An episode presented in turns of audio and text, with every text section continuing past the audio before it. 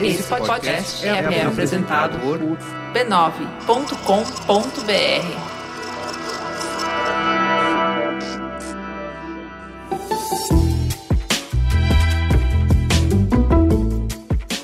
Mamileiros e mamiletes, bem-vindos ao nosso exercício semanal de respeito e empatia. Eu sou a Cris Bartz. Eu sou a Juva Lauer e esse é o Mamilos, o podcast que faz jornalismo de peito aberto. A gente já passou café, puxa um banquinho e entra na conversa. Então vamos para o recado do Bradesco? O Bradesco é patrocinador oficial da exposição Leonardo da Vinci 500 anos de um gênio, a primeira exposição do Mise Experience, novo espaço do Museu da Imagem e do Som. Essa mostra é considerada a investigação mais completa e detalhada sobre o trabalho do Leonardo da Vinci. Tem 18 áreas temáticas que contam a trajetória do artista renascentista. Tem até réplicas de máquinas desenhadas pelo artista italiano. E todo mundo que for vai ver a animação gráfica em alta definição combinadas com conteúdo multimídia e narrativo em áudio. Ó, tá com cara de ser muito divertido. A exposição já está aberta e vai até o dia 1 de março de 2020. Para saber mais, acesse www.missSP.org.br. Teta,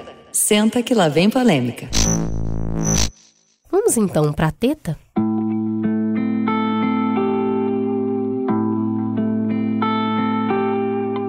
Políticos perseguidos, artistas silenciados, estudantes assassinados, centenas de pessoas, homens e mulheres, torturados e desaparecidos. Se eu te disser que um regime oferece isso, provavelmente você não vai querer. Mas parece que quando a corda aperta e a gente fica com medo, essa é uma alternativa que nos passa segurança. Tanto é que, democraticamente, como nação, escolhemos formar uma política militarizada militar na presidência, militares nos ministérios, no Congresso, militares frequentemente nas ruas, exercendo o papel de polícia nos estados. Ascendemos ao poder uma família que constantemente referencia exalta o regime militar e seus oficiais.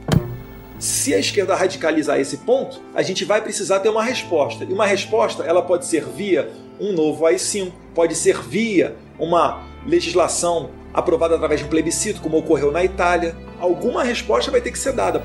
Tudo isso com o apoio de parte da população que sente que naquela época tudo era bem mais organizado e seguro. Por volta das duas e meia da tarde, os manifestantes se reuniram na Praça da República. A Marcha da Família com Deus pela Liberdade relembra os protestos do ano de 64, às vésperas do golpe militar os líderes do movimento dizem que lutam contra a corrupção e defendem uma intervenção militar no país. Mas vamos falar a verdade. Quem é que lembra dessa marcha? Quem lembra que esse enredo não é original? Afinal de contas, a história se repete. A primeira vez como tragédia, a segunda como farsa. Como um país sem memória, temos um longo passado pela frente. Hoje, o Mamilos vai rever uma parte fundamental da história do Brasil. Vem com a gente.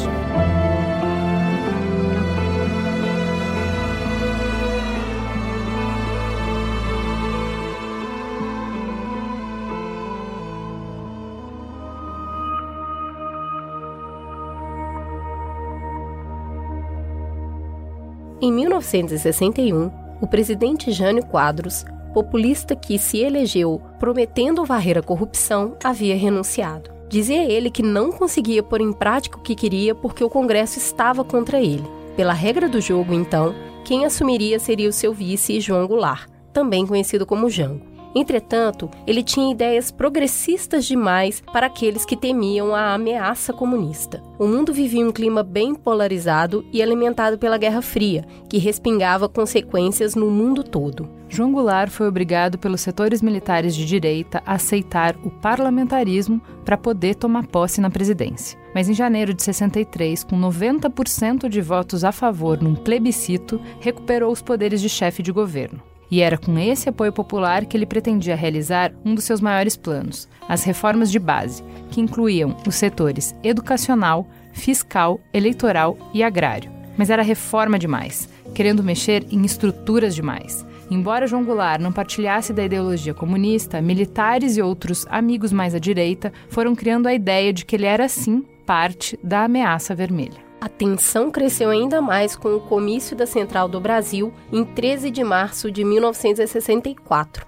quando o então presidente defendeu suas reformas com apoio de pessoas, em sua maioria de esquerda, que compareceram em massa. Essa grande presença de esquerda deu munição para aqueles que eram contra essas reformas. E em resposta, no dia 19 de março, foi realizada a Marcha da Família com Deus pela Liberdade em São Paulo. Esse ato uniu 400 mil pessoas que clamavam por ajuda das Forças Armadas para impedir que o comunismo se instalasse no Brasil. Com o apoio popular à derrubada do presidente, mais alguns dias e alguns discursos inflamados de João Goulart, os golpistas militares tiveram a certeza que poderiam agir para tomar o poder.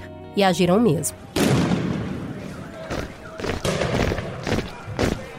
Em 1 de abril de 1964, o general Olímpio Mourão, comandante da 4 Região Militar, iniciou um percurso de Minas Gerais até o Rio de Janeiro com suas tropas para enfrentar e pressionar João Goulart.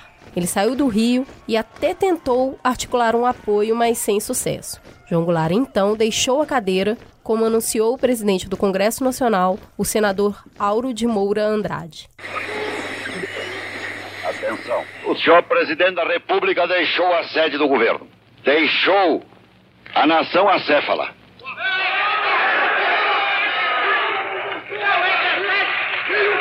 Numa hora gravíssima da vida brasileira, em que é mister que o chefe de Estado permaneça à frente do seu governo. Assim sendo, declaro vaga a presidência da República.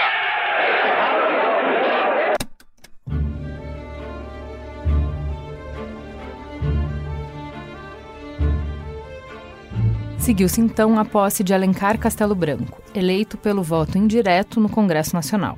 Com ele, tivemos os primeiros atos institucionais, que davam novos poderes à chefia. O AI-1 dava a eles o poder de caçar mandatos legislativos e suspender direitos políticos por uma década. O AI-2 tornou oficial o voto indireto para presidente. O Congresso poderia ser posto em recesso a qualquer momento pelo Poder Executivo. E o STF passaria a ter mais ministros. No AI3, votos indiretos também foram garantidos para governadores. No quarto AI, a discussão e votação pela nova Constituição foi convocada. Esse novo texto restringia liberdades, dava um poder ainda maior ao executivo e punha ainda mais o poder nas mãos do presidente. O mandato seguinte foi o de Costa e Silva. Ele teve que lidar com uma crescente revolta dos opositores. Movimentos estudantis e grupos de lutas armadas e protestos emblemáticos, como a Sexta-feira Sangrenta e a Passeada dos 100 Mil. E o que os militares chamavam de Revolução de 64 estava correndo perigo. E aí veio o AI-5.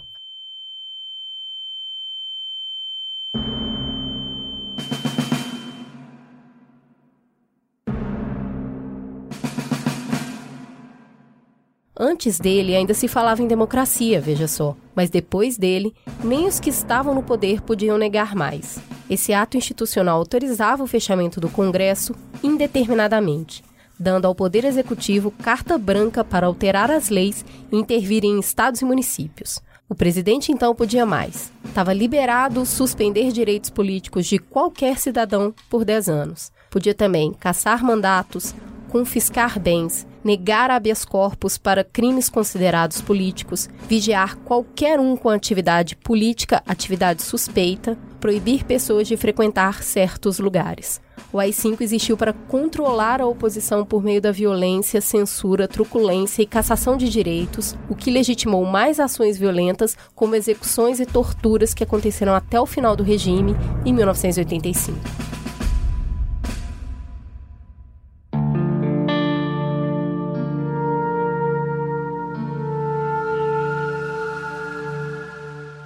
Mais uma vez, invocamos Sapiens, porque no livro Yuval Harari explica o viés que nos faz perceber o passado através de lentes mais doces e aumenta a visão crítica do presente.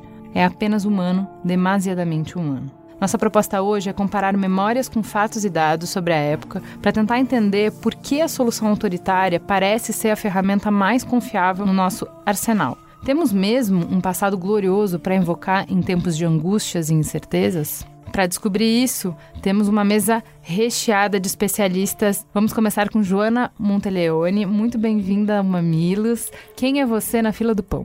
Eu sou historiadora e editora. Eu costumo trabalhar com temas de história econômica e quando eu terminei o doutorado eu trabalhava com consumo, mas queria mudar um pouco de assunto porque já tinha dado e acabei recebendo um convite da Comissão Nacional da Verdade para estudar a relação entre os empresários e a ditadura militar, como foi essa relação tão íntima e complexa. E a gente acabou fazendo um relatório para a Comissão da Verdade, depois fazendo um livro, enfim. E eu também tenho uma editora que chama Alameda Casa Editorial, em que uma das linhas editoriais da editora é publicar livros sobre a ditadura militar e os direitos humanos. Então a gente acabou ganhando o Jabuti com o livro A Casa da Vovó, do Marcelo Godoy, mas a gente tem toda uma linha de livros que falam sobre isso. acho que o mais recente e conhecido livro é O Cativeiro Sem Fim, do Eduardo Reina, que fala sobre as crianças sequestradas por agentes da ditadura nesse período. Assim, é muito interessante.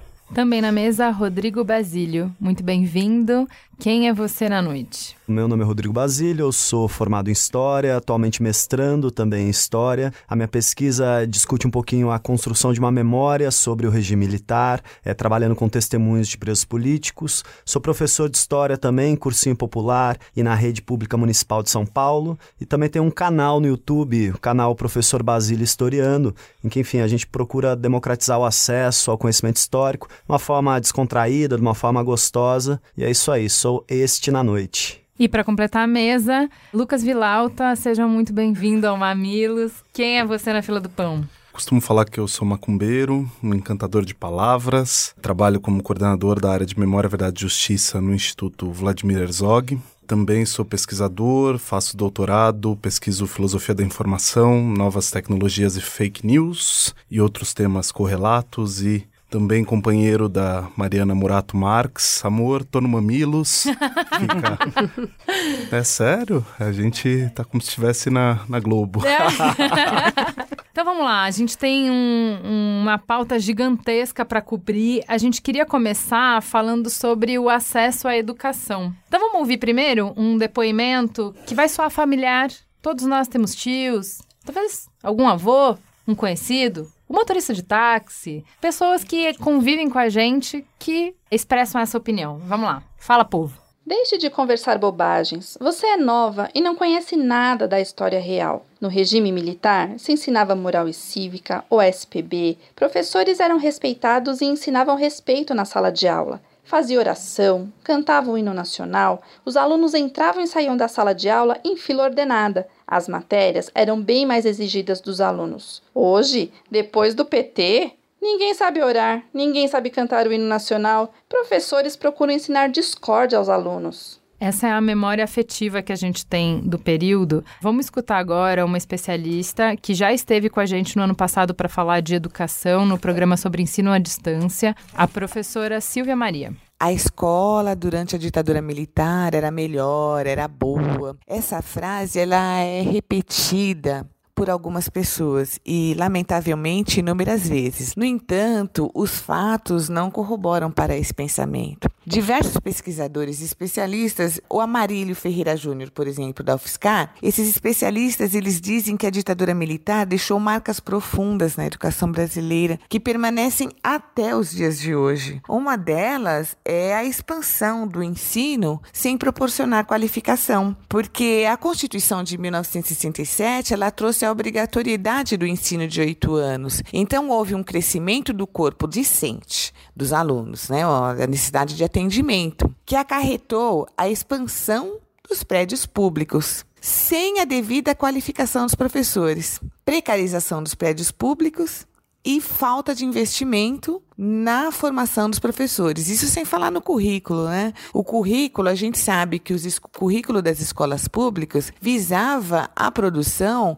de mão de obra qualificada para servir a quem? Para servir as classes dominantes. Essa falsa sensação de que a escola na ditadura era melhor, sem comprovação técnica, né, gente? E científica tem que ser questionada. A partir de, de que lugar essas pessoas falam? Quem são essas pessoas? Onde elas estudaram? Elas estudaram em centros urbanos ou em centros rurais?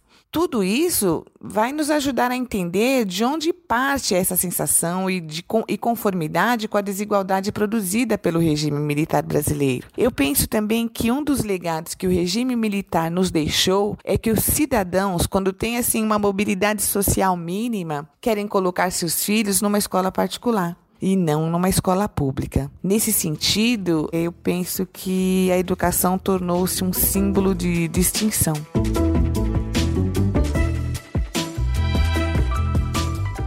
Vamos lá, nos ajudem aqui. Qual é o cenário, como foi a evolução da educação durante o período da ditadura? A gente tem o país que eles receberam, o país que eles pegaram, era um país de analfabetos, né? Em 1950, quase metade da população brasileira com 15 anos de idade era analfabeta ou se autodeclarava incapaz de ler e escrever um bilhete simples. Então, a gente tinha um cenário de muitos desafios. Como esse regime enfrentou esses desafios e que herança ele nos legou? A ditadura, ela vai mexer profundamente com a sociedade brasileira do período. Como disse a professora Silvia, né? Ela vai expandir o ensino para ter um, um, tipo de ensino que é entra mais gente para fazer esses oito anos de ensino fundamental, mas esse ensino público de qualidade que existia antes é totalmente sucateado. Ao mesmo tempo, a ditadura vai colocar algum alguns temas que na época são vistos como uma boa educação, como orar, ou como saber a ordem dos rios do país, ou saber o nome dos marechais do país, que, e que são conhecimentos que validavam a própria ditadura. Em 1972, por exemplo, a ditadura vai comemorar os 150 anos de independência do Brasil, e é uma coisa que ela vai exatamente dentro das escolas para fazer essa comemoração. Vai ter desfile, tem aulas, os alunos têm que fazer projetos e tal. Nesses 150 anos, o, o que, que a ditadura fez? Ela trouxe para o Brasil de volta o corpo do Dom Pedro I, que passeia pelo país todo num cortejo fúnebre macabro, num velório em que as escolas das cidades por onde esse corpo passa são obrigadas a ir prestar reverência ao Dom Pedro I. O que acontece quando a ditadura militar reverencia um imperador, como ela fez ao longo de todo o período militar? Ela, na verdade, está reverenciando um período histórico em que o imperador é o chefe militar da nação. Então, ela está colocando os militares como mandantes, digamos, naturais e eternos do país. Então, quando ela fala do Dom Pedro I e faz esse cortejo fúnebre no país inteiro, tem uma missa fúnebre aqui no Ipiranga e o Dom Pedro ele é enterrado, tá até lá hoje,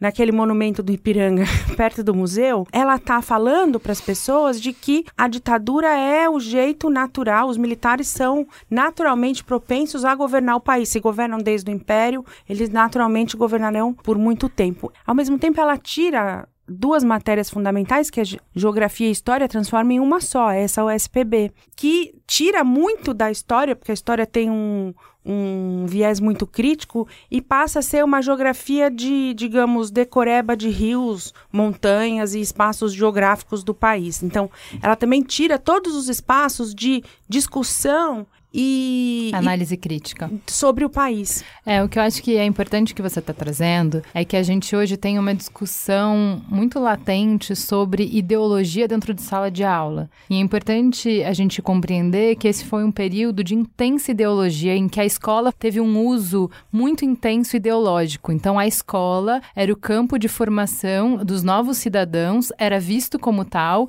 e os cidadãos eram preparados para serem obedientes ao regime. Então a escola produzia pessoas obedientes. E aí eu acho que existe debate sobre o que, que é importante para você: se é criar cidadãos críticos ou se é criar cidadãos obedientes. Mas não há debate quanto a se existir ideologia ou não. Né? Então, essa discussão, a gente já falou aqui no Mamilo sobre, ah, o nosso problema é com ideologia dentro de sala de aula. Se você realmente tem problema com ideologia, essa foi uma época de muita ideologia. O que eu queria que vocês trouxessem pra gente é, por que, que existe essa fala de que teve sucateamento? Se a gente tem mais gente é, entrando em sala de aula, se o objetivo do regime militar foi universalizar o acesso à educação, por que, que a gente fala de sucateamento? Que você teve uma progressiva redução nas verbas. Enfim, você estava tendo um. Pro... Mesmo num período de maior crescimento da economia brasileira, que é o que, enfim, os economistas saudosos da ditadura vão chamar de milagre, você teve um processo de concentração de renda em que os ricos ficaram mais ricos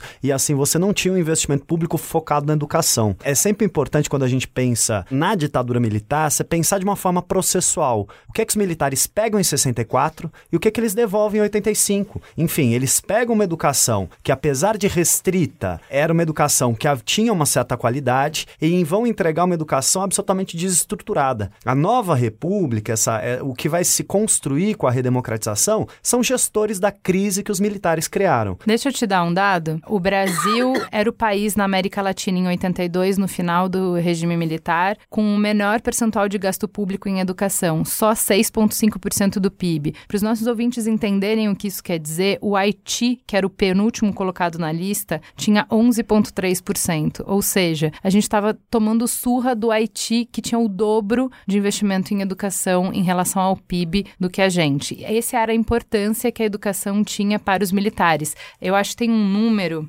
que é o percentual do PIB investido em balas, em armas, em equipamento militar era cinco vezes esse valor, entendeu? Então é um período em que foi muito mais importante a bala do que a educação tem um dado que é, é, bastante interessante. Nas vésperas de 64, você tinha todo o movimento de alfabetização, especialmente no Nordeste, muito ligado à figura do Paulo Freire. E aí, enfim, posicionamentos políticos à parte, no aspecto técnico, era um método que funcionava, era um método que alfabetizou num curto espaço de tempo. A ditadura, enfim, que enxerga ideologia em tudo, menos no que ela própria faz, e que talvez seja a maior ideologia, é, a ditadura renega Paulo Freire, Paulo Freire é exilado, e como é que ela vai lidar com o processo do analfabetismo, com a questão do analfabetismo? Ela vai simplesmente criar educação à distância, vai querer alfabetizar jovens e adultos com educação à distância. Claramente não consegue, o nível de analfabetismo permanece altíssimo durante o regime militar, e para pensar em educação básica, a educação básica do regime militar é uma educação tecnificada. Uma educação tecnificada para a classe trabalhadora que impede que essa classe trabalhadora preste um vestibular. O que, que a gente vai ter a expansão em São Paulo? De escolas privadas, de cursos privados. Então a classe trabalhadora ficaria em determinado ponto e somente setores da classe média alta e das elites teriam acesso ao ensino superior. A educação faz parte desse projeto que é um projeto de concentração de renda, é um projeto de ampliação das desigualdades, muito diferente das propostas de 64 que de uma forma genérica tentavam democratizar o Brasil. A questão central é essa: todo o processo de democratização no Brasil, toda a luta pela democratização é sempre chamada de comunista. O comunismo é sempre um fantasma levantado a qualquer tentativa de redução da desigualdade no país. Tem uma coisa que eu queria retornar para a educação, que muito se fala da ordem, tinha ordem, as crianças andavam em fila e elas obedeciam o professor. Então tem muito esse sentido do controle né? As crianças estavam sob controle, estava tudo sob controle. Professores, inclusive datados nessa época, poderiam usar a palmatória, ou seja, existiam castigos físicos para as crianças que não obedecessem. E isso é muito vangloriado como um sentido de organização, e eu acho que a gente precisa realmente separar a ordem de organização. Quando a gente está lidando com a pluralidade, quando a gente está lidando com a diversidade de pessoas, nada mais claro do que um espírito de crianças juntas. Né? Elas fazem barulho porque elas estão na efervescência das conexões mentais que elas estão criando. Quando a gente, nesse processo que essas crianças estão criando essas conexões, do que elas podem ser, do projeto do futuro, de como elas querem se colocar no mundo, elas têm o espírito delas quebrado. E é muito importante quebrar esse espírito na infância. Porque se você tem a ordem e o engessamento na infância, dificilmente elas vão se tornar adultos questionadores. Então, num espaço onde tem criança, se tem silêncio, ordem, crianças limpas, olha, tem um espírito sendo quebrado. A gente vai ter um adulto menos questionador, a gente tem um adulto que fica na fila horas sem reclamar. Então a gente tem menos voz ativa na sociedade, quanto mais ordem a gente tem na infância. Um melhor trabalhador. Uma melhor peça na linha de montagem. Eu acho que é assim, o objetivo era claro, ver o cidadão reduzido na sua função econômica, que é você tem um papel social, o seu papel social é ser engrenagem no sistema. E para ser engrenagem tem que estar tá padronizado, todo mundo tem que ter o mesmo tamanho, o mesmo formato, o mesmo modus operandi, tem que obedecer comando. Esse é o objetivo, é formar classes dóceis trabalhadoras. É o que eu gostaria de trazer que é é menos ideológico os resultados, porque muito se fala como se isso fosse, ah, olha, você pode até não gostar, isso não é do seu agrado, porque você prefere o seu filho livre, porém era muito eficiente. O que eu gostaria de mostrar é que não tem eficiência nisso. Então, por exemplo, os militares propagandearam com muita veemência que eles iam erradicar o analfabetismo em 10 anos. Todo o período depois de ditadura, em 85, o índice de analfabetismo só tinha diminuído 2,7% durante o regime militar. Então, um dos grandes garotos propagandas do regime militar na área de educação foi o Mobral, que era o Movimento Brasileiro pela Alfabetização, que foi o que substituiu as teorias do Paulo Freire de alfabetização pelo Brasil inteiro. Essa forma de alfabetizar, que deveria ser muito mais eficiente que a do Paulo Freire, não foi capaz de responder aos desafios superlativos que um país como o nosso tem, deixando claro que não é simples. De maneira nenhuma, nunca foi simples conseguir levar a educação de qualidade para todos os brasileiros. Ainda tem várias dificuldades, mas depois da democratização, a gente melhorou bastante. Eu queria só que você nos ajudasse a falar um pouquinho mais sobre o impacto que algumas escolhas da ditadura tiveram na educação para a gente até hoje, que é esse estímulo à escola privada. Como a gente subverteu a lógica. Então, quando os militares estavam no poder, a escola pública ela era muito boa. Mas ela era para poucos. Isso é uma coisa que quem é de cidade não tem a noção. Porque a gente falava, poxa, eu morava na Coab e eu consegui estudar em escola pública. Então não existe isso de que era para poucos. Era um país rural e as escolas se concentravam nas grandes cidades. Então, numericamente, pouquíssimas pessoas tinham acesso. Ok, mas era uma escola de muito boa qualidade. A partir do momento em que os militares vêm, o que, que acontece? Quando a gente fala de sucateamento, como é que isso incentiva essa lógica que hoje existe de que toda classe média está com os filhos em escola particular? De que escola pública é ruim, não é seguro. É exatamente essa descrição do que ocorreu na ditadura. A gente teve uma proposta, uma propaganda da universalização do ensino, uma propaganda de que com o Mobral você acabaria com o analfabetismo e o que se produziu foi exatamente o contrário. Só propaganda, só ideologia sem política pública condizente, não tem resultados, né? A gente vê isso. E o que aconteceu foi exatamente isso. Essa proposta de universalização ela tinha a ideia de universalizar o ensino básico e fortalecer o ensino tecnificado no segundo grau, para justamente formar mão de obra. Mas o que isso acabou produzindo foi a ideia de ordem nas escolas, sujeitos ordenados e você não tinha um corpo docente. Eu acho que esse é um ponto que daria para a gente acrescentar. Você não tinha um corpo docente formado para essa ampliação docente, para esse número de alunos novos dessas escolas que estavam sendo construídas e isso marca a memória do nosso país de uma maneira muito forte, porque veja como as ideias são, né, e como os valores são. Você tem a universalização, mas a universalização precarizada, no qual você não tem professores formados, então você começa a colocar qualquer tipo de pessoa. Então você tem também aquela ideia de a tia, né? Então você não tem uma professora, você tem a tia que toma conta. Então o ensino básico é esse ensino que vai para todas as crianças, mas que não é um ensino que tem a valorização nem dos sujeitos, as crianças enquanto sujeitos sujeitos, quanto pessoas, nem do profissional educador. Então, a gente acha que vai ter bastante ocasião de falar isso para vários assuntos. A ditadura, ela construiu os alicerces, por isso que é importante a gente falar de memória, da situação, das fraturas que a gente tem nas políticas públicas do país, em vários âmbitos. Na educação não é diferente. Professores precarizados, alunos controlados, disciplinados e uma escola privada que é a solução para os problemas, que é apontado como um caminho inalcançável, um caminho que vai projetar. Então, é um caminho meritocrático, né? Se você trabalhar, quantos têm filhos e filhas e pais e avós reproduzindo esse discurso? Se você trabalhar, colocar o seu filho, ele vai estudar numa escola particular, ele vai crescer na vida, vai conseguir colocar o filho dele numa escola particular. Quando você não tem a busca de uma política pública educacional comum. Acho que só acrescentaria isso que a gente teve, isso ficou marcado na nossa cultura, né?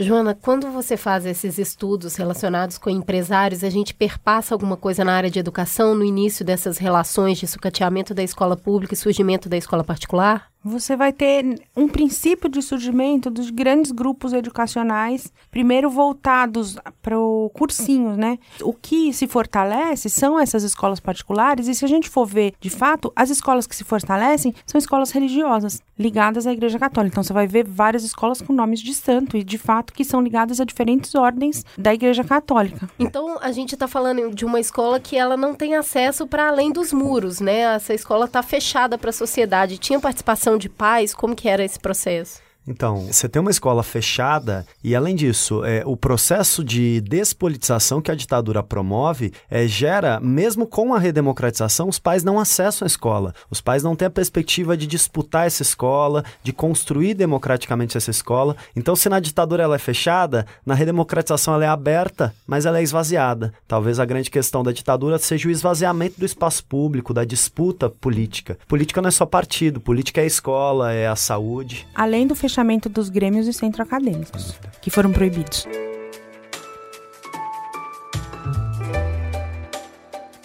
Bom, na saúde também tem muito saudosismo. Vamos ouvir quem entendia que nessa área o mundo era melhor. Eu sou dessa época e me lembro de campanhas de vacinação, postos de saúde. Tinha dentista semanalmente na minha escola pública. Oftalmologista e otorrino? Três vezes ao ano. Mas a realidade parece não dar conta disso. E aí a gente trouxe a Denise Ornelas para contar um pouquinho sobre como era nessa época. Bom, e quem diria que em 2019, pleno século XXI, a gente estaria trabalhando com uma ideia tão bizarra quanto essa, né? De que na ditadura a saúde era melhor realmente é apagar o imaginário de um povo, né? Porque desde 1988, pela Constituição Federal, a gente tem um sistema único de saúde. E aí a gente já tem 30 anos que isso aconteceu e pode ser que as pessoas tenham esquecido realmente como era o nosso país no âmbito da saúde antes de 1988 é, não existia SUS, só tinha direito a acesso à saúde quem podia pagar e pagar muito bem por isso, ou os trabalhadores, né, que tinham, por conta da sua previdência, pela contribuição previdenciária, sua seguridade social, acesso a serviços de saúde que muitas vezes eram contratados pelo governo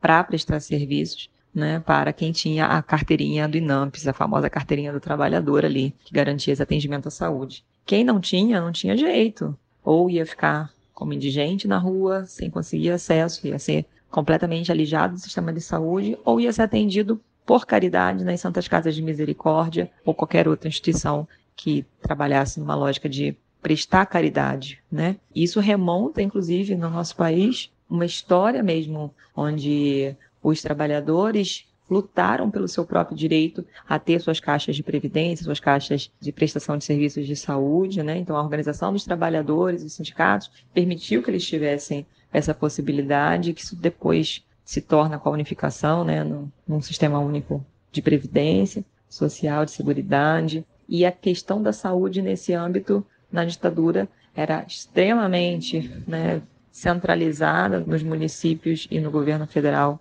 de acordo com a possibilidade que o município tivesse de pagar. Então, se um município tinha condição, como era o caso do Rio de Janeiro, que tinha sido capital da República, e ter serviços de saúde, como muitos hospitais, né, esses serviços eles até atendiam uma parcela da população.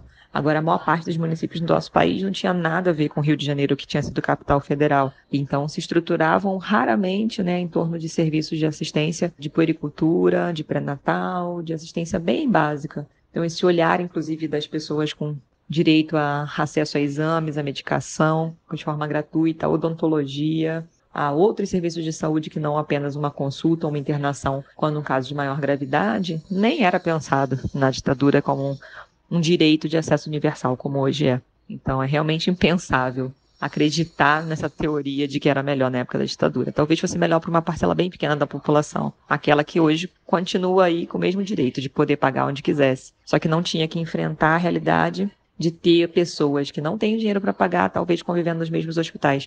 Hoje, os hospitais mais caros de São Paulo, né, os hospitais mais tops de São Paulo, atendem uma parcela do Sistema Único de Saúde, atendem pessoas, justamente por esses serem esses centros tecnológicos que prestam serviço, inclusive para o governo, que paga, com o dinheiro dos nossos impostos, uma saúde, uma assistência à saúde universal.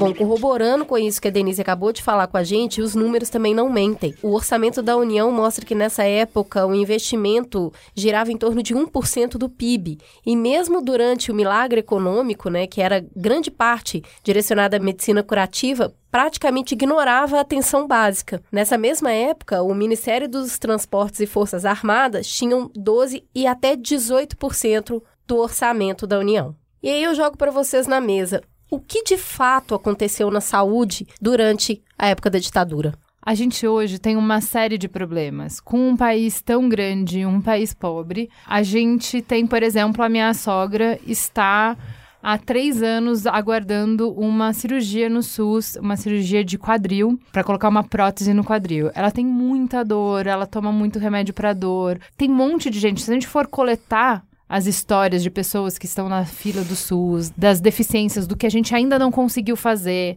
né, do que a gente precisa melhorar, tem muito. Era melhor? Tem uma coisa na ditadura que é interessante, é que não se podia falar quando era pior. Por exemplo, nos anos 70, de 73 a 76, mais ou menos, teve um mega, mega maior surto de meningite do país, uhum. em que morreu muita gente. Quando se noticiava esse surto de meningite, que era uma questão que também incluía a saúde pública, era totalmente proibido. Muitas das pessoas e crianças que morreram de meningite nessa época foram enterradas em valas comuns, como a vala de Perus, no cemitério cemitério de Perus. Então, muitas das pessoas que estão enterradas lá como indigentes, que se misturam também aos que lutavam contra a ditadura. Então, quando você tinha um grande problema de saúde pública, como esse surto da meningite, ela também não podia ser resolvida abertamente e democraticamente pela sociedade, porque ela era totalmente escondida, porque a, a ditadura não deixava se falar sobre saúde ou sobre os problemas de saúde que a população tinha. É, isso era também muito forte na ditadura, né? É, o que a gente tem é um período em que se investiu 1% do PIB, depois da democratização a gente passa a 6,8% do PIB investido em saúde. E não é um investimento, como a gente costuma falar aqui, ah, mas o problema é que é mal investido, a gente rasga dinheiro. Em termos de índice, a gente melhorou todos os índices pós-ditadura. Temos muito a melhorar? Temos muito melhorar. Mas o caminho é: a gente saiu de uma mortalidade infantil na época do regime militar de 120 crianças por mil para 13 por mil. Uma redução de 120 para 13 tá? A gente saiu de uma expectativa de vida ao nascer de 52 anos para uma expectativa de vida ao nascer de 75 anos. Quando a gente reclama que a saúde não tá boa hoje, que o, do jeito que a gente divide o poder, do jeito que a gente fica nessas alternâncias, de uma hora é um, uma hora é outro, e ai, tem corrupção e tem mesmo, e ai, não é eficiente, com tudo isso, o que a gente construiu pós-ditadura são índices em termos de saúde, de acesso à saúde e de qualidade de serviço prestado para a população e de saúde pública infinitamente melhor do que o que a gente tinha durante a ditadura. E a gente pode até querer dizer que isso foi uma mudança no mundo inteiro, né? Novas pesquisas em saúde, novos medicamentos, novos avanços, mas o que a gente está falando muito aqui é de acesso. Se você imaginar, e eu que sou nascida no início ali dos anos 80, eu lembro do INPS, e só o trabalhador tinha o INPS. Isso quer dizer que se você ficasse desempregado, você não tinha acesso a nenhuma saúde, a nada. Ia todo mundo para Santa Casa de Misericórdia, que não tem esse nome à toa. Era quase um asilo de doentes, que era o único recurso possível de uma pessoa que não estava empregada. Então, seja lá porque você perdeu o seu emprego, ou se você está passando por um processo de desemprego ou não entrada no mercado de trabalho, simplesmente você não tinha quem recorrer. Então, é, acho que sobre a saúde, só queria fazer um comentário, Ju. Você disse que o Brasil é um país pobre. É, é eu só discordo nesse ponto. O Brasil é um país absolutamente rico e com muita pobreza, porque a riqueza do Brasil está absolutamente concentrada e é um processo que a gente vai conversar sobre isso. É um processo de concentração que a ditadura faz de forma brilhante. Sobre a saúde, é importante a gente pensar que a ditadura vem em 64 com o lema de acabar com o populismo e política pública era vista como uma política populista. Não por acaso, é, o que a gente vai vai ter a partir da ditadura é um crescimento do setor privado de saúde. Então, grandes lobbies, grandes grupos empresariais vão crescer na ditadura e vão prestar serviços para o Estado. Prestar de uma forma, assim, muito pouco pública e transparente. Para quem acha também que na ditadura não tinha corrupção, não há denúncia nem imprensa livre. Então, são contratos muito nebulosos. E grandes grupos de saúde que vão permanecer com a redemocratização. E até hoje são grupos de forte lobby, forte interesse. Tudo bem? Grupos que não querem o desenvolvimento do SUS, porque querem, enfim, a expansão do setor privado de saúde. Então, até a saúde vai ter esse caráter muito privatista durante o regime militar antes de a gente entrar na pauta da economia, a gente faz um projeto, o Instituto, junto com o CAF, o Centro de Antropologia e Arqueologia Forense, com as ossadas de perus. E eu acho que tem uma, um caso que é muito emblemático, acho que muito sensível para contar isso que a gente estava conversando. Que lá na vala clandestina de perus foram encontradas 1.049 ossadas, que estão sendo investigadas quem são aquelas pessoas. Tem muitas ossadas de criança essas crianças, como a Joana estava falando, que foram enterradas para se apagar o surto de meningite que teve em São Paulo. E lá, a gente fazendo uma atividade no CAF com o pessoal das várias periferias de São Paulo para conhecer o trabalho que é feito de investigação lá. Um dos trabalhos feitos pelas peritas lá do CAF é mostrar algumas mesas de ossadas para mostrar o trabalho de investigação dessas ossadas, como ele é feito. E tem uma mesa em que elas colocam uma ossada com um crânio perfurado por bala, e como que se poderia, a partir da perícia, indicar que foi uma execução sumária, e isso remonta aos Esquadrões da Morte. E havia um osso, um fêmur, em que ele está completamente, ele faz uma curva. Sem brincadeira, ele faz, ele é uma espécie de S. E eu lembrei muito disso por causa que a Joana falou o quanto era velado. A falta de saúde era uma coisa velada. Então você imagina o que é uma pessoa que faleceu morreu, foi enterrada como desconhecida e ela hoje encontrada está se investigando. Aquela pessoa não tem um osso que se recalcificou dentro do corpo dela, sendo que ela não teve nenhum tipo de amparo que fizesse uma calcificação correta. O osso calcificou torto dentro do corpo dela, porque ela não teve nenhum tipo de atendimento. Então acho que é importante a gente falar exatamente isso. Hoje a gente tem o SUS, que é um sistema que ali onde o sistema falha, ali onde o sistema não está, é aparente a gente vê, a gente tem casos para contar. Na ditadura que você tinha num sistema que não atendia as pessoas e não era visível isso. Então a gente tem uma violência de Estado, você não ter políticas públicas, você não poder ver aonde as políticas públicas falham na saúde, é de uma violência tremenda. E eu queria contar esse caso porque eu acho que ele é muito sintomático. É uma pessoa que levou um osso dentro do seu corpo que não pôde se calcificar de uma maneira correta porque não teve nenhuma assistência e é uma espécie de memória corporal da precarização da saúde durante a ditadura. Coisa que, num período democrático, a gente pelo menos teria a visibilidade dessa precarização, a evidência.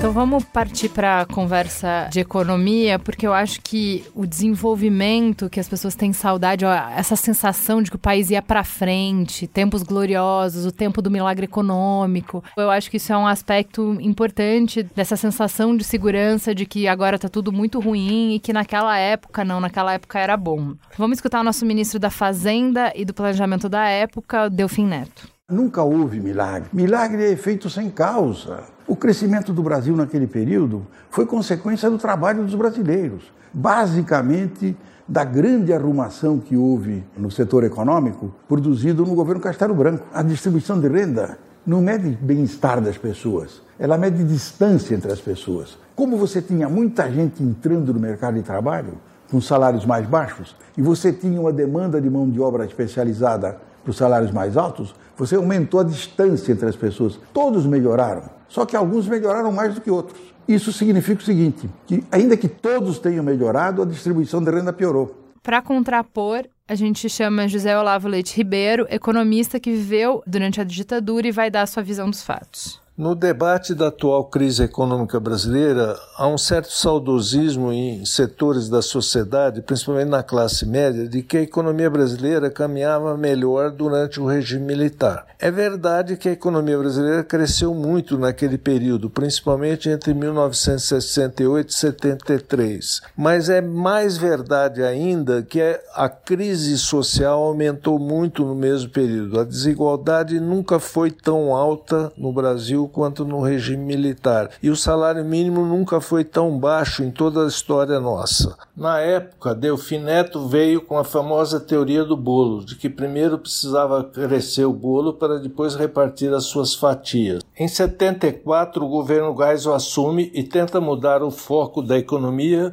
passando de um crescimento baseado na expansão do crédito e no consumo de bens duráveis para um crescimento baseado na construção de uma infraestrutura capaz de levar o Brasil adiante. O segundo choque do petróleo em 1979 encerra todos os planos de crescimento para a economia brasileira. Agora o bolo parou de crescer. Se o bolo não cresce, não há o que distribuir. Portanto, se encerra também toda a perspectiva de redistribuição de renda prometida anteriormente. Em 1979 assume o governo o general Figueiredo, que vai ser o último governo da ditadura militar. Este governo foi desastroso e nos deixou um legado de recessão profunda combinado com hiperinflação. Portanto, não há que se ter saudade desse período. O que nós temos hoje no Brasil como tarefa primordial é descobrir um caminho que combine crescimento econômico sustentável com distribuição de renda, tudo isso feito num ambiente democrático.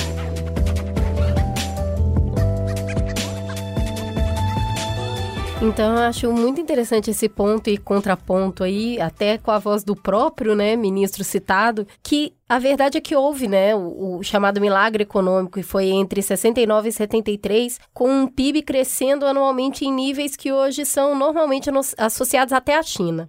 Mas a maior recessão da história brasileira, inclusive empatada com a recente, também ocorreu durante a ditadura, que foi entre 81 e 83. O milagre foi seguido pela tal da década perdida nos anos 80 e uma grande parte devido aos erros estratégicos que ocorreram nesse governo militar. Eu tenho memória disso. Eu tenho memória da minha mãe dentro do supermercado, eu bem pequenininha, ela pegando uma lata de leite condensado da mão do cara que tava remarcando, e ela falando: "Não, essa aqui eu ainda vou levar no preço antigo". E o cara tomando da mão dela e falando: "Eu sinto muito, eu preciso remarcar" e ela deixando essa lata para trás. Então, é sempre um aclive que não se sustenta e aí a gente tem um declive muito grande, muito radical.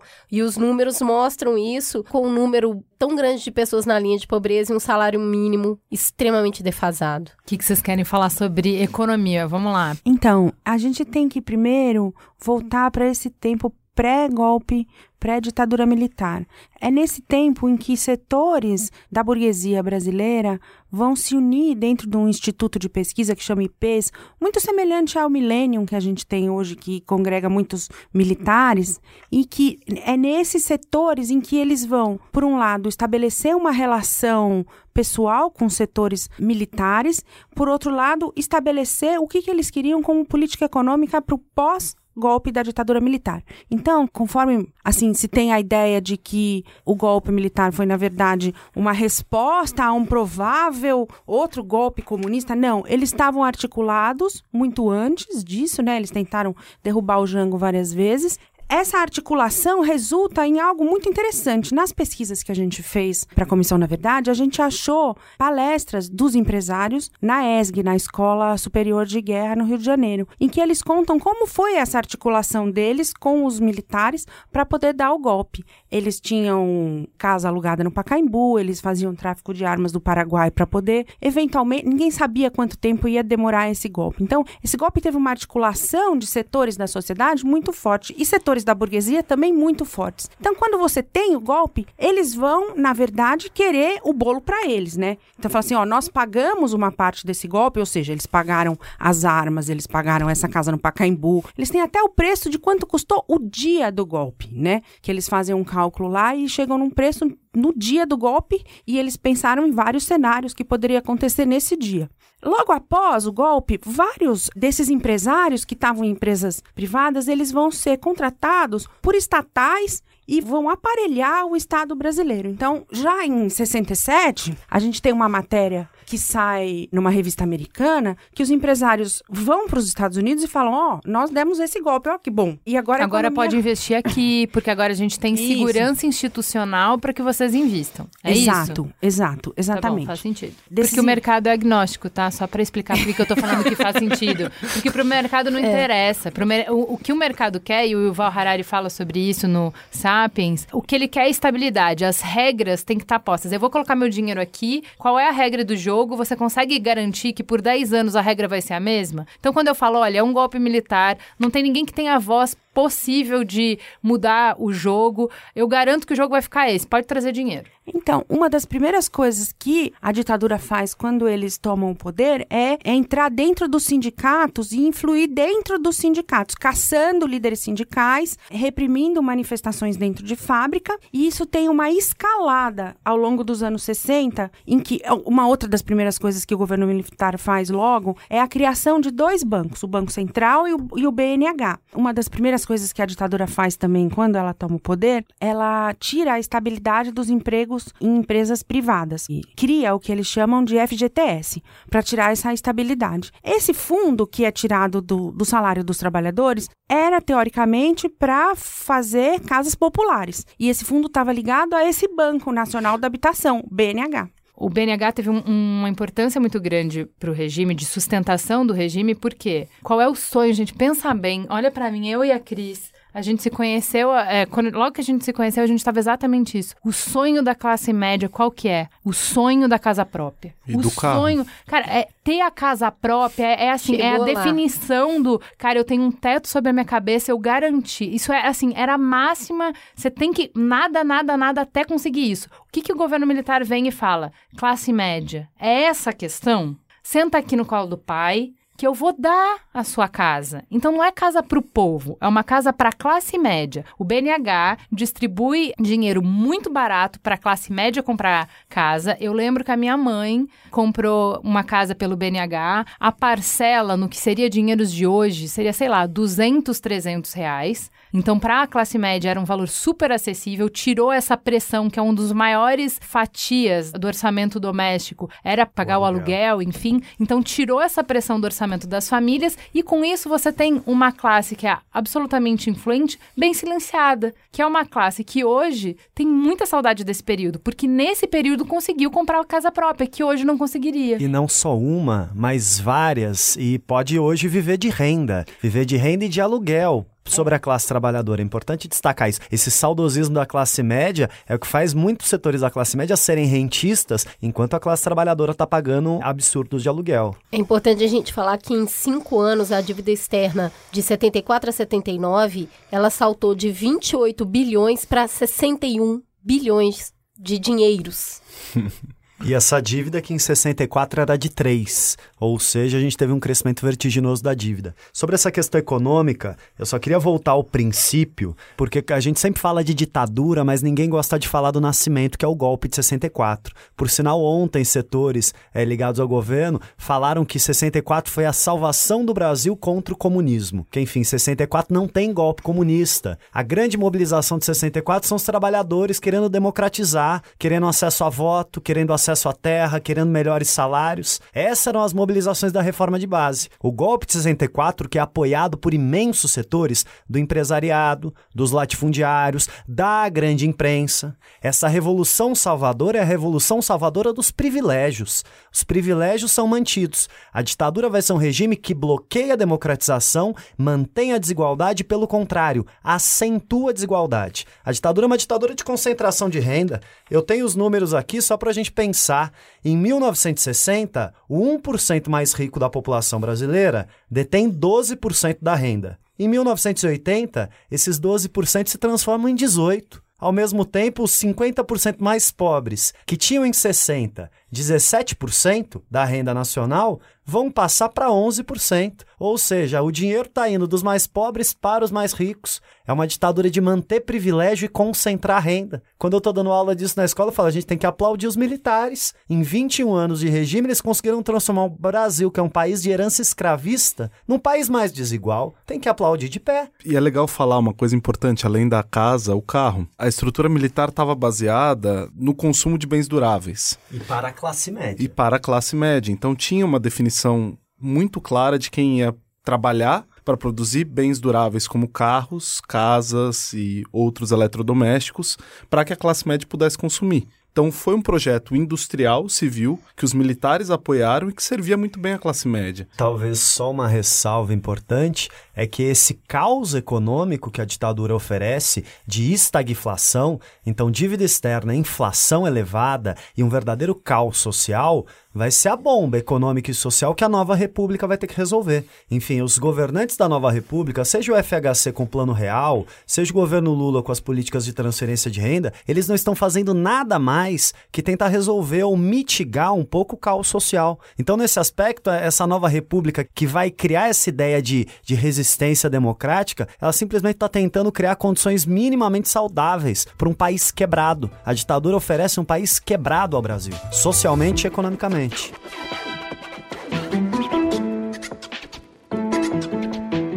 Ah, então peraí. Mas se economicamente não tava lá essas coisas, pelo menos seguro tava. Vamos começar então ouvindo a percepção do Luiz Carlos Pretes, que é jornalista e radialista brasileiro. Esta questão tem que ser compreendida. O que é que importa nestes chamados regimes duros? Para mim, a disciplina. Eu estava de uma feita, saindo de um, de um cassino com colegas jornalistas é, em Assunção, no Paraguai, faz muitos anos, Copa Libertadores e tal. E aí íamos por uma calçada, na outra calçada, duas mulheres. E eu disse pro grupo assim, pô, duas mulheres a esta hora da madrugada, que risco.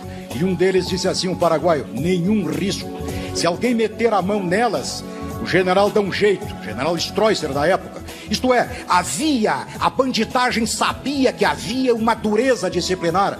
E aí, com o saber que vai haver a aplicação de uma lei penal, o cara não usa. O que está acontecendo no Brasil hoje é a impunidade, a quase certeza da impunidade. Vamos ouvir o que tem a dizer o Renato Lima, do Fórum Brasileiro de Segurança Pública, sobre o que ocorreu na época. Quando nós falamos do revisionismo associado ao regime autoritário, nós logo lembramos de afirmações que dizem que durante o regime autoritário nós tínhamos menos violência e menos crimes. Isso não é verdade. Que de fato ocorreu entre 1964 e 84 foi é, justamente o inverso. Foi durante a ditadura militar que teve início a epidemia de violência no Brasil. Os poucos números que existem, lembrando que nós estamos falando de um período onde o sigilo, o segredo davam a tônica da forma de trabalho, a gente vai perceber que, usando esses dados, em São Paulo a taxa de homicídio subiu 390% durante a ditadura, saltando de 7,2 homicídios por 100 mil habitantes em 65 para 35,6% em 1985. É, e lembrando que hoje são Paulo tem uma taxa abaixo de 10 por 100 mil. Então, não é verdade que durante o regime tínhamos menos crimes ou que nós nos sentíamos mais seguros. Em 1984, as mortes por homicídio no Rio de Janeiro representavam 46% das mortes de jovens, por exemplo, com uma taxa de mais de 80 jovens assassinados a cada 100 mil jovens naquele estado. E que essa mudança aconteceu exatamente no período da ditadura militar.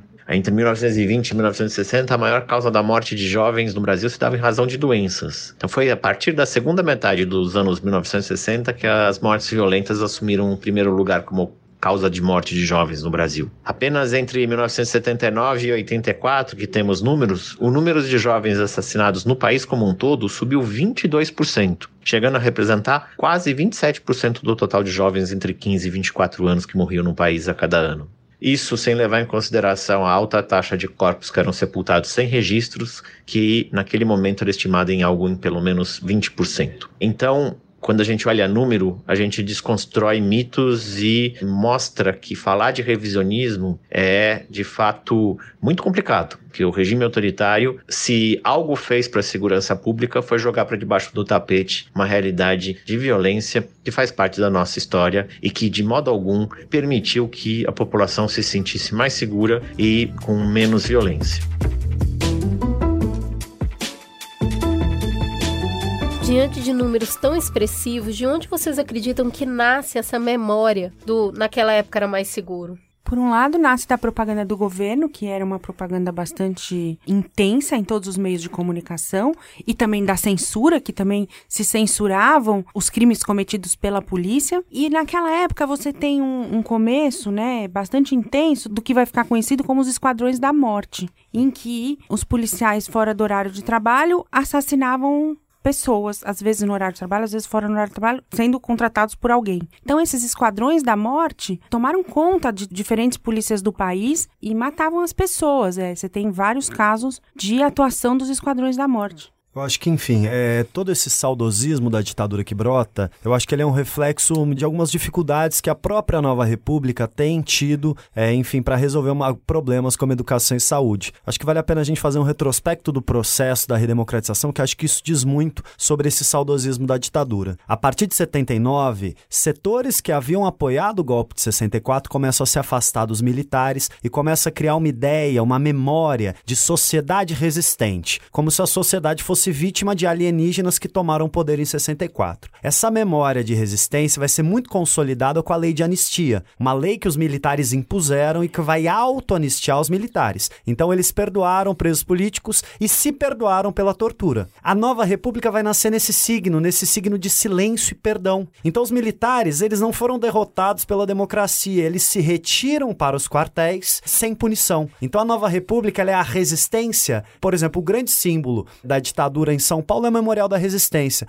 Lá nós temos vítimas da ditadura. Mas cadê os responsáveis pela violência? Eles não estão lá porque eles não foram julgados. Então essa nova república de resistência, ela se consolida nessa memória. Só que no momento em que esses resistentes, e quem são os resistentes? Ex-presidente Fernando Henrique Cardoso, professor caçado, Lula, sindicalista preso, Dilma pegou em armas contra a ditadura, Michel Temer, do partido de oposição à ditadura, PMDB. Quando esses partidos começam a brigar entre si, esse pacto dos direitos humanos, da democracia, começa a se esgarçar. Esse é o espaço em que uma nova memória brota e que começa a falar: ó, tudo isso aí está errado. Nós precisamos aqui de um salvador. Nós precisamos retornar àquele passado maravilhoso, aquele passado idílico, que lá está a resposta. E é um revisionismo muito interessante, mas em 2014 a gente tem um livro de um jornalista, o Marco Antônio Villa, que se chama Ditadura a Brasileira. O que, que o Vila fala? Fala, olha só, só houve AI-5 por causa dos terroristas de esquerda. Não tem base documental isso. O livro do Vila é muito mais comprometido em bater em setores de esquerda. Ou seja, a própria disputa política dos nossos tempos releu o passado. Isso aí abre a caixa de Pandora para que o pior do passado, que nunca foi julgado, brote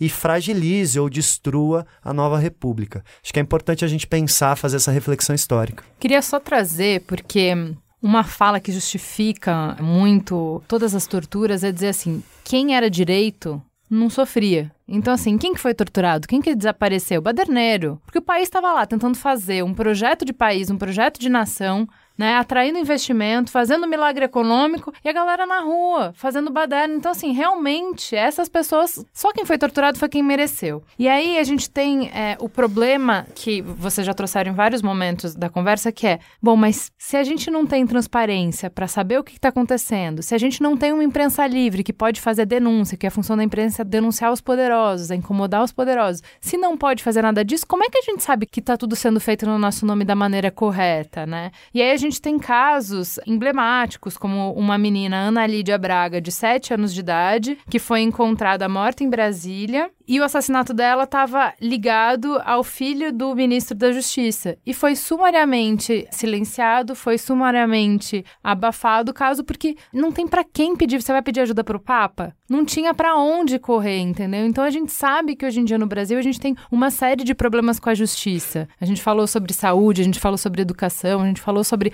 as fragilidades que a gente ainda tem, e com a justiça não é diferente. Essa sensação de que os poderosos conseguem se safar da justiça, isso ainda existe. Só caminhar pelas ruas do nosso país que você vai perceber isso. Esse sentimento em qualquer lugar do mundo de que só responde na justiça quem não tem dinheiro para se safar dela. Só que aqui, nesse sistema democrático, a gente pode reclamar disso. A gente pode fazer uma manchete, a gente pode fazer uma campanha. Continuamos em uma, numa série de campanhas, como por exemplo o DJ Renan da Penha, o Amarildo, uma série de pessoas que a gente entende que foram vítimas de violência estatal e que a gente consegue denunciar. Naquela época, nenhuma menina de 7 anos torturada, morta e assassinada podia ter justiça. Eu acho que é importante a gente retomar também. É, é, muito interessante pensar que a ditadura ela criou o problema e ela criou duas falsas soluções. Então, quando a gente fala dessas vozes, dessas milhares de pessoas que sofreram com a ditadura, os dados estão sendo descobertos agora. Só nos primeiros anos, no Rio, a gente teve, na década de 60, mais de 200 mil pessoas retiradas das suas casas nas favelas do Rio. No campo, a gente teve assassinatos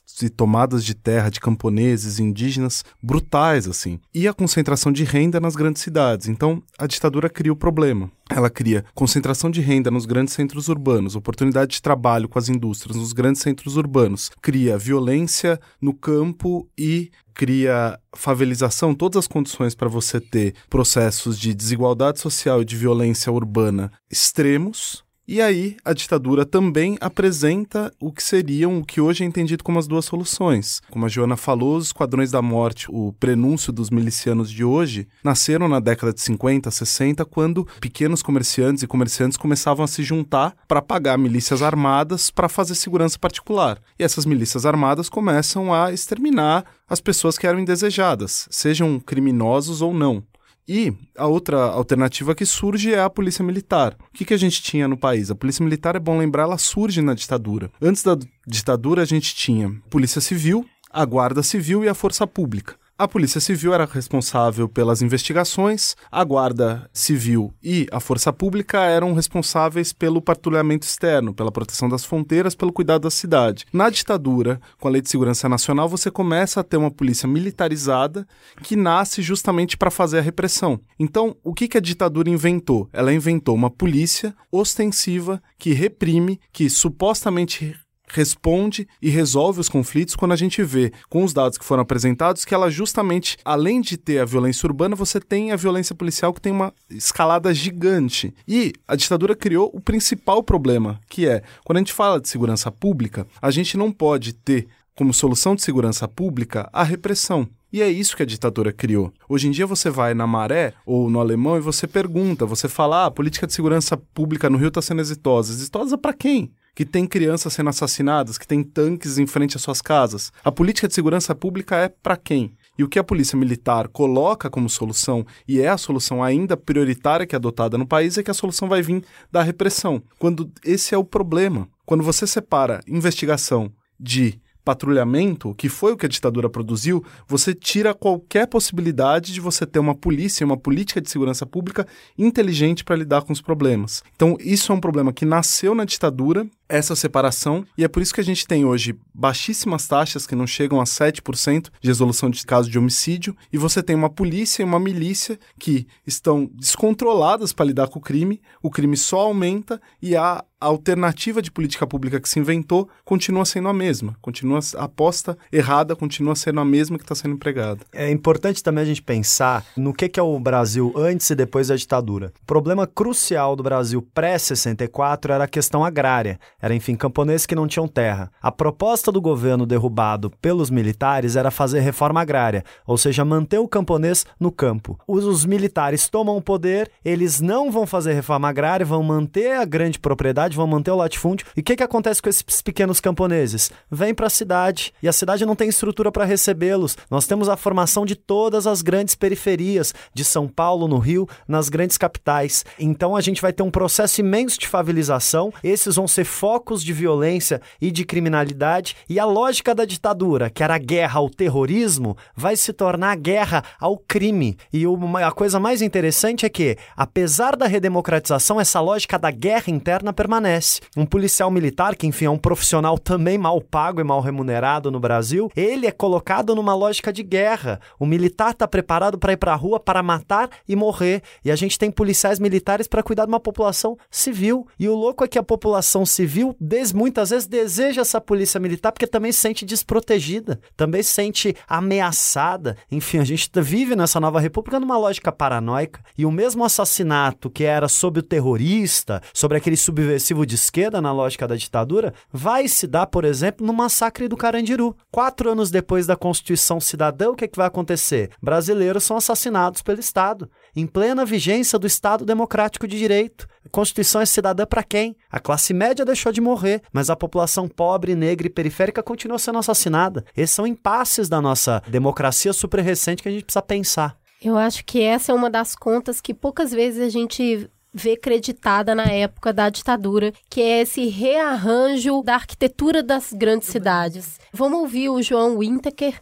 que é urbanista, o que ele tem para dizer sobre esse período. Quando a gente fala em distribuição de renda, a gente fala em distribuição dos ganhos do capitalismo, inclusive do ponto de vista da distribuição em serviços e infraestrutura urbana. Isso nunca ocorreu no período. Então, foi durante o período militar que se exacerbou o padrão de concentração de renda urbana, de segregação urbana e de expulsão dos mais pobres para os bairros mais periféricos e também de crescimento das favelas nos bairros mais centrais, porque ficavam mais próximas da oferta de trabalho. Então, a gente pode dizer que o regime militar contribuiu muito para a consolidação de um modelo urbano no Brasil extremamente desigual, que é marcado justamente cuja característica principal é a das favelas. Os governos militares no Brasil e na sequência também os governos que tiveram forte caráter neoliberal têm enorme responsabilidade por essa situação urbana que nós vivemos hoje.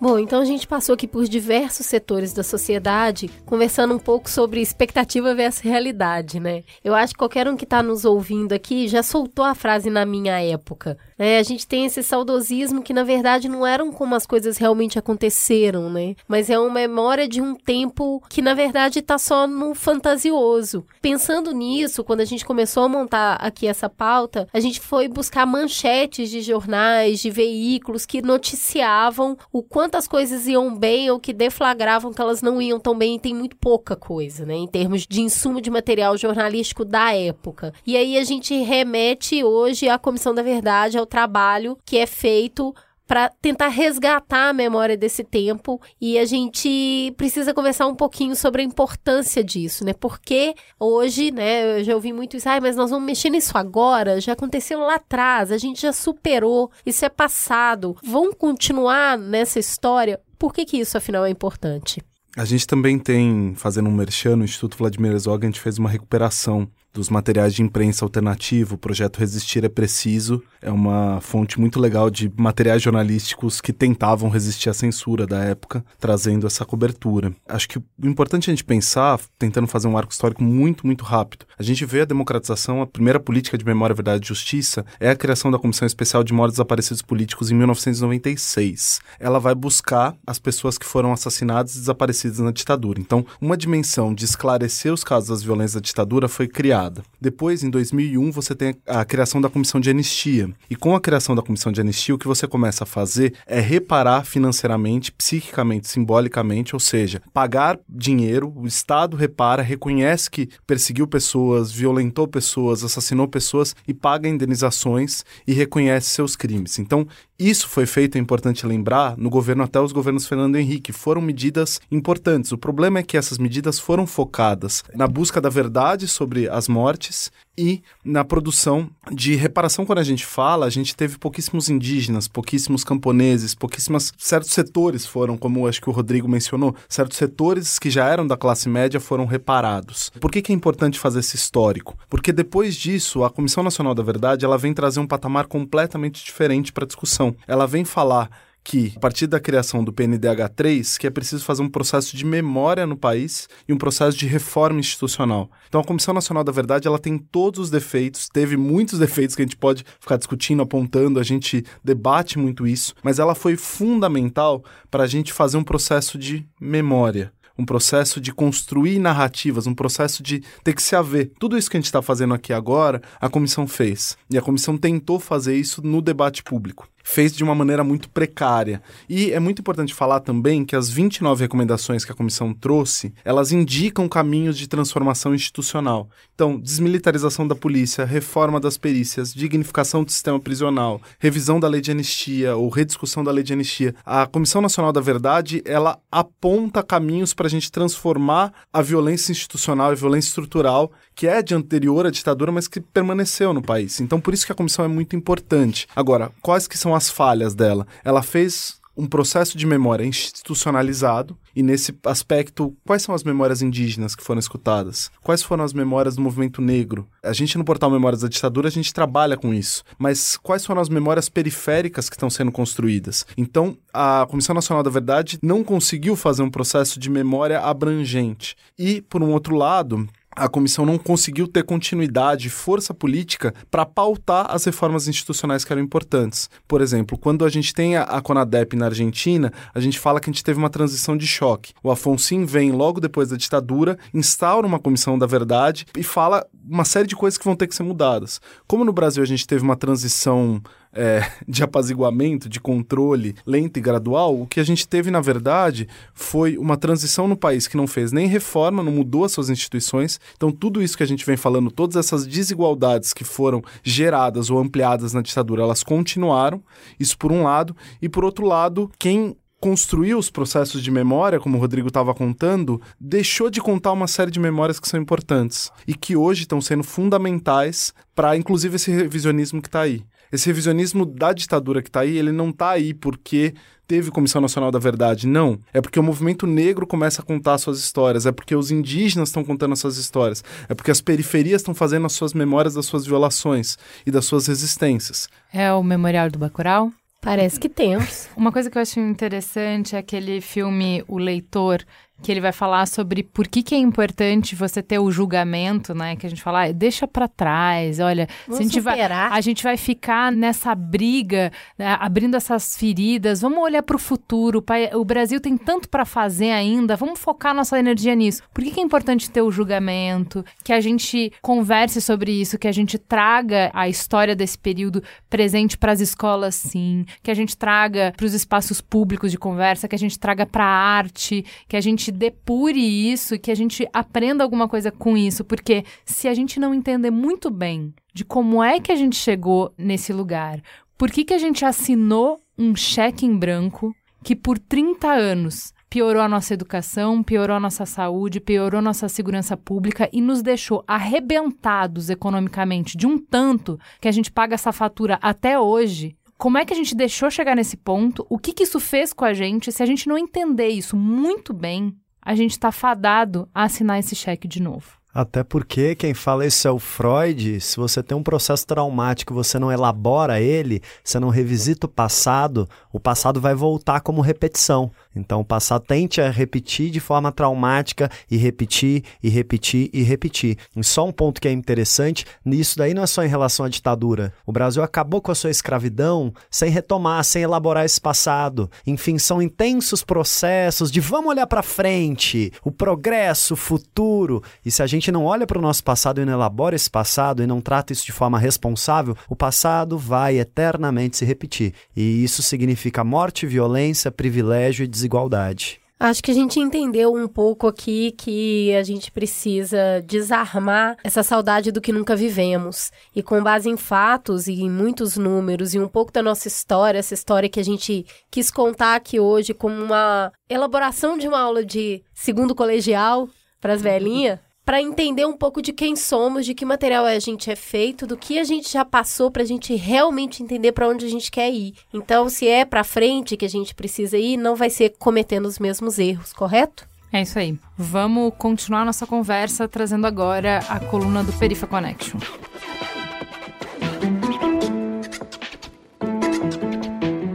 Quem traz a coluna do Perifa Connection dessa semana é o Salvino Oliveira. Você já ouviu ele aqui antes. Ele é morador da Cidade de Deus, estudante de gestão pública na UFRJ e integra, além do Perifa Connection, o coletivo CDD Acontece, o pré-vestibular popular Mais Nós e a rede de observatórios da segurança. Vai daí, Salvino. Salve galera, bem-vindos e bem-vindas a mais uma coluna do Perifa Connection. Nesse último final de semana rolou a primeira prova do Enem e eu vi que uma galera entrou em parafuso com o tema da redação desse ano.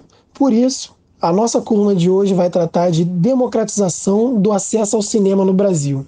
Aliás, do acesso ao cinema não, os desafios da democratização da cultura no Brasil. Eu acho que para falar de democratização do acesso à cultura, a gente tem que fazer dois movimentos. Um é questionar o porquê do Estado não levar a cultura para as periferias, e o outro é questionar o porquê do Estado criminalizar a cultura que brota das periferias. E aí, falando aqui do Rio de Janeiro, que é onde eu vivo, vou trazer um exemplo para vocês. Se a gente somar os moradores da Maré, Rocinha, Complexo do Alemão, Jacarezinho e Cidade Deus, que são as cinco maiores favelas do Rio, dá algo em torno de 340 mil moradores. E essas cinco favelas só têm dois equipamentos culturais da prefeitura. E aí, se a gente for andar para a parte rica da cidade, né, para os bairros nobres, a Gávea, que fica na Zona Sul, tem apenas 16 mil moradores e três equipamentos culturais. Esses são dados do Instituto Pereira Passos. E aí a gente começa a debater sobre que cultura é essa que a gente quer falar, que o jovem tem que escrever, né? E a gente poderia ir muito além, falar de, por exemplo, como a democratização do cinema pode ser questionada, já que na maioria das cidades do país possui um acesso bastante restrito. Pensando em quem está no interior, são muitas as pessoas que moram em cidades com poucas opções ou nenhuma sala de cinema. A gente pode falar também desse presidente que não valoriza nem um pouco a cultura, né? Que era um ministério, se tornou uma secretaria e hoje foi para a pasta do turismo. Não nos é incentivado a cultura. E aliás, quando a cultura chega para as favelas e periferias, ela chega com um discurso ligado à violência, né? É a cultura que vai salvar o jovem do tráfico ou da vida errada. Quando na verdade essa cultura tinha que chegar pela cultura, por ser uma coisa boa, um momento de lazer, como qualquer outra área da cidade, qualquer outra área do país. Você não fala, por exemplo, para um jovem de classe média alta que ele tem que ir para o teatro, porque senão ele vai entrar na vida errada. E aí, pensando nesse caminho, né, que é, o Estado deve levar equipamentos culturais para as periferias, para o interior, a gente também tem que agora falar do movimento contrário, de respeitar a cultura que brota desses lugares, porque o Brasil é um país de proporções continentais e a gente tem expressões culturais dos mais diversos tipos mas aquelas que brotam nas periferias, que são majoritariamente espaços negros, são sempre criminalizadas. E aí, historicamente, a gente poderia falar do samba, da capoeira e do funk, claro, mas também é um movimento que pouco tem se falado, que é a criminalização do brega funk nas quebradas do Nordeste, que é muito parecido com a dinâmica que acontece no funk e que ninguém fala sobre isso quando a gente fala de democratização do acesso à cultura, acho que temos que pensar nesses dois movimentos: a chegada do Estado com equipamentos culturais e a inserção dessa cultura de massas e de periferias nessa dinâmica maior. Eu adoraria, por exemplo, ver os cantores de Bega Funk estourando em todo o Brasil e sendo convidados para os grandes eventos, por que não? E os cantores de funk, como esse ano o Rock in Rio deu um passo imenso e convidou cantores de funk para o palco favela, mas mais que isso, a gente quer estar no palco mundo, quer estar ocupando vários espaços. Farol aceso. Vamos então para o farol aceso, vamos para as dicas dos nossos convidados que gentilmente nos presentearam com essa mesa hoje. Vamos começar então, Rodrigo? Eu vou dar três dicas pro pessoal, vocês me permitem. A primeira dica é meu próprio canal, fazer um merchan aqui para todos os mamileiros. Meu canal, Professor Basílio Historiano, enfim, videoaulas, enfim, um bate-papo. Além disso, um livro muito interessante para pensar a ditadura e a redemocratização é da Fundação Herzog, 50 anos construindo a democracia, do professor Mário Sérgio de Moraes. E, por fim, se você quer entender o Brasil depois da ditadura, ouça o álbum cobrado na Unicamp também, Sobrevivendo no Inferno. O Racionais MC vai falar o que, que os militares fizeram com o Brasil e a realidade da ponte para lá. Essa é a minha sugestão para todos os mamileiros. Aproveito já para agradecer a participação aqui. Que fofo!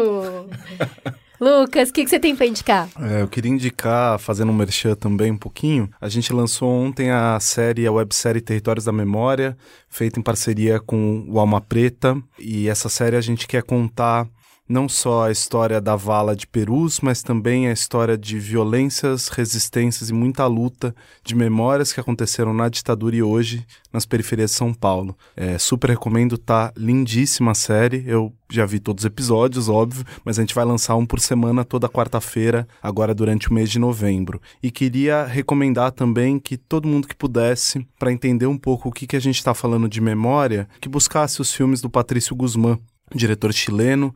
Indico especificamente o Nostalgia da Luz, o Botão de Pérola, porque quando a gente fala de memória, tem um, é, um Uriki que fala que Exu mata o pássaro amanhã com a pedra que ele atirou ontem. Então a gente vai alcançar o futuro olhando para o passado. E o Patrício Guzmán, de uma maneira muito poética, ele consegue contar a história das violências, das resistências e de um país inteiro a partir da água, a partir da terra, a partir das narrativas de pessoas. A gente tem. Acho que foi um programa muito bonito em que a gente trabalhou muitas questões da consciência e da conscientização, mas o caminho de transformação mesmo está na memória afetiva, sensorial, nessas memórias que estão tão latentes, seja nas histórias das pessoas, nos territórios ou mesmo nisso que a gente chama de coisas e que são tão encantadas.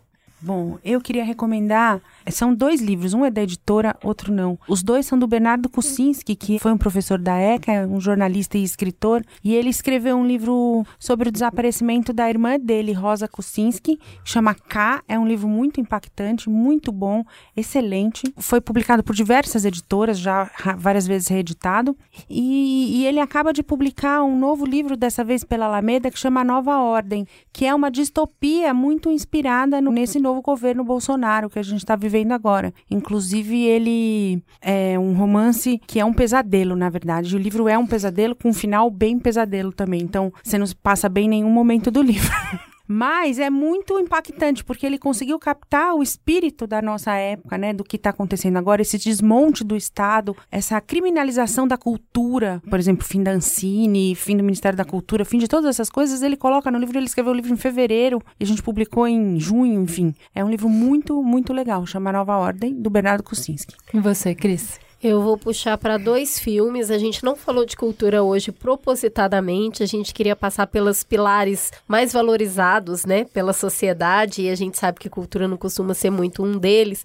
Mas eu vou puxar para dois filmes importantes que me tocaram. O primeiro deles é Uma Noite de 12 Anos, que narra a trajetória do Pepe Mujica, o ex-presidente do Uruguai, que fica preso durante muitos anos e a gente não falou que de tortura e tudo mais, mas para mim é um dos filmes que trata o melhor exemplo de como se quebrar uma alma, como se quebra um espírito. E é realmente surpreendente que o espírito dele não tenha sido quebrado depois de 12 anos vivendo de tortura, morando em lugares que ele não sabia quando era dia, quando era noite, ele não sabia se ele estava vivo mais. Para manter a sanidade, ele tenta viver de memórias de quando ele estava fora. É um filme realmente angustiante, é um filme claustrofóbico. Você fica preso junto com ele naquele eterno como que alguém sobreviveu a isso. E a gente sabe que isso foi realidade de muitas pessoas no Brasil. E então ele esse filme traz a trajetória do próprio Pepe e eu vou puxar pelo filme da Zuzu Angel, que aí trata da trajetória de uma mãe que teve o seu filho levado pela ditadura e o desespero dessa mãe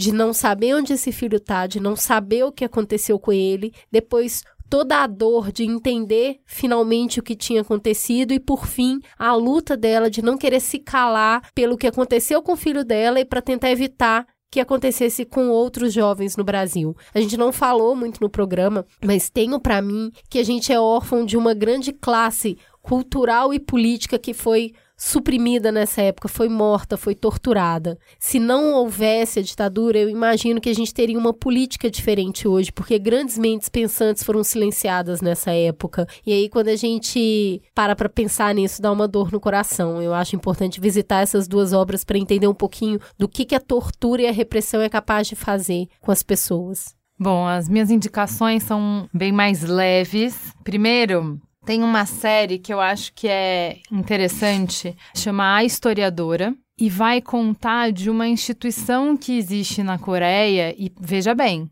a gente não está falando de democracia, a gente está falando de como o povo vai aos poucos, bem aos poucos, estilo oriental. 100 anos, 100 anos, 100 anos, 100 anos, colocando alguma limitação ao poder do rei. E uma forma de colocar essa limitação ao que o rei pode fazer é instituir o trabalho do historiador. O que, que constituía o historiador? O historiador é uma pessoa que tem direito a acompanhar qualquer reunião com o rei. Então, qualquer pessoa que tiver um assunto com o rei só pode falar com o rei na presença de um historiador. O historiador anota tudo o que acontece e ninguém pode ver o que ele anotou. O que existe é o que ele escreve serve para instrução dos próximos reis, serve para instrução das próximas gerações, para que se entenda o que aconteceu e que se aprenda com o passado. Então a perspectiva é que, por mais poderoso que seja um ministro, nenhum ministro é poderoso por mais do que algumas décadas a palavra do historiador, ela fica para sempre e é ela que vai definir. Então, é bem interessante o jeito eles eh, fazem todo o arco da série. Esse é o pano de fundo pro arco da série, para mostrar esses conflitos de que o poder sempre vai querer ser absoluto e de como essa luta para que a gente tenha transparência, as ambições que estão sempre em choque, o interesse de pessoas que têm muito poder para concentrar cada vez mais poder, para que se corrompa, para que se compre lugares, para que se definam políticas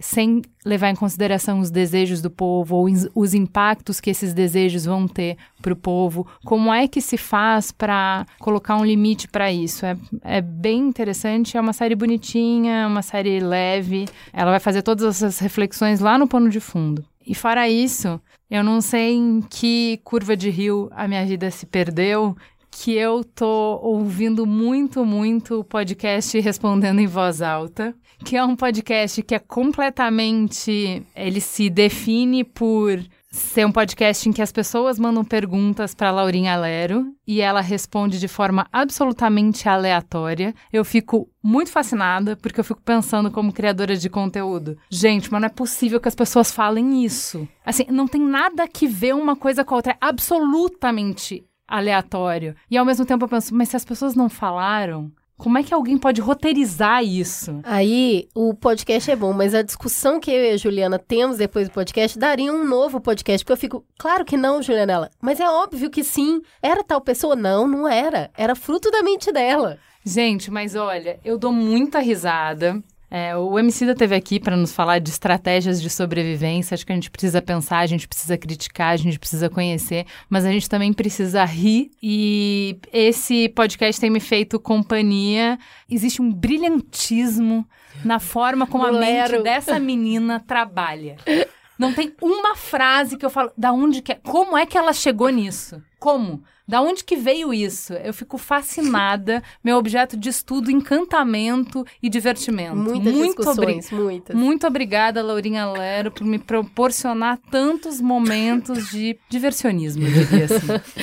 é isso, então. Vamos pro beijo para. Fala que te escuto.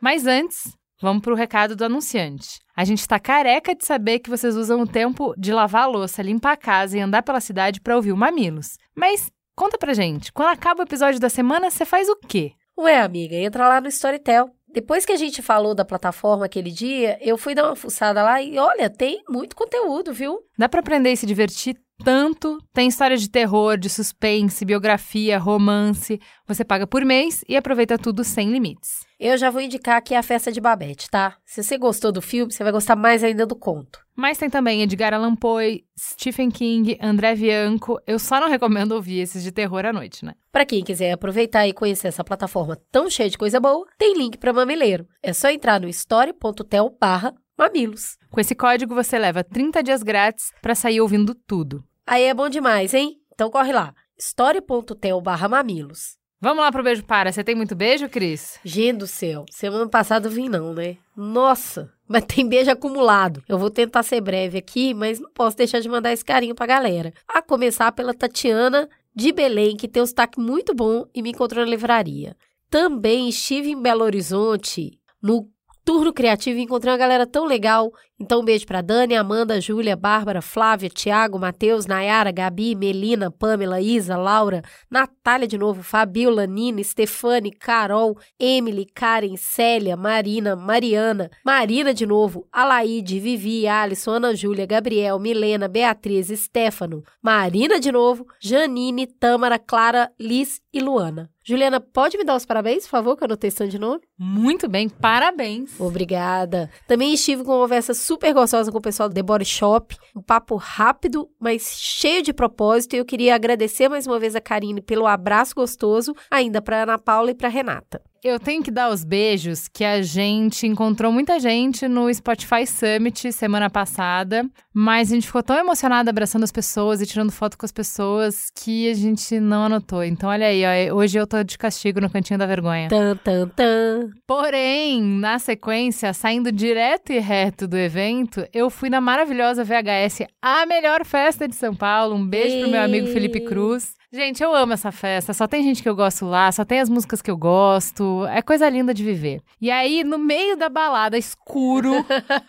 as pessoas conseguem me achar. Eu acho isso apenas incrível. Um beijo pra Laila, pra Adriana, pra Bruna, pro Diego, pro Thiago e pro Felipe. Queridos. E a gente quer agradecer a Luísa e a Camila do Memorial da Resistência e todos os mamileiros que nos ajudaram a compor a mesa. Essa semana foi insana a produção, a gente ligou para um monte de gente. Muita, muita gente contribuiu. Os nossos amigos jornalistas, os nossos amigos de assessoria de imprensa, todo mundo mobilizado para a gente conseguir trazer os convidados, para conseguir as aspas. Muito obrigada para todo mundo que fez essa rede mamileira para fazer o programa dessa semana acontecer. Sem mentira, deve ter mobilizado mais ou menos umas 50 pessoas a pauta dessa semana. É uma rede muito forte para produzir o conteúdo que você dá play. Bora então pro recadinho da Consul? A gente está aqui para avisar vocês que no dia 11, eu e a Cris estaremos ao vivo na página do Facebook do Mamilos. Sim, mamileiros e mamiletes. Segunda, a gente vai falar sobre empreendedorismo feminino a partir das 10 da manhã e você pode ir lá e acompanhar ao vivo, sem o Caio editando. Essa é uma parceria com a Consul e o Consulado da Mulher. Mamilos ao vivo no Facebook, dia 11 de novembro. Anota na agendinha aí, porque a gente espera por vocês. Bora então pro Fala Que Te Escuto? Bora. No Twitter, você pode nos seguir no arroba mamilospod. É lá que a gente pede encarecidamente por indicações de pessoas para a mesa do Mamilos, como a gente fez essa semana e todo mundo se mobilizou para ajudar. A Marília Freitas disse: para quem ainda está se sentindo perdido sobre os assuntos da América Latina, o Mamilos dessa semana faz um resumo sobre o que está acontecendo no continente, com ótima participação do Lucas Ber. A Larossa disse: engraçado que assim que eu vi uma imagem do Chile, eu já pensei: quando será que vai sair mamilos do tema? Maravilhosas. É isso, gente. Você pensa e a gente faz. Melhor ainda. Nem precisa pedir.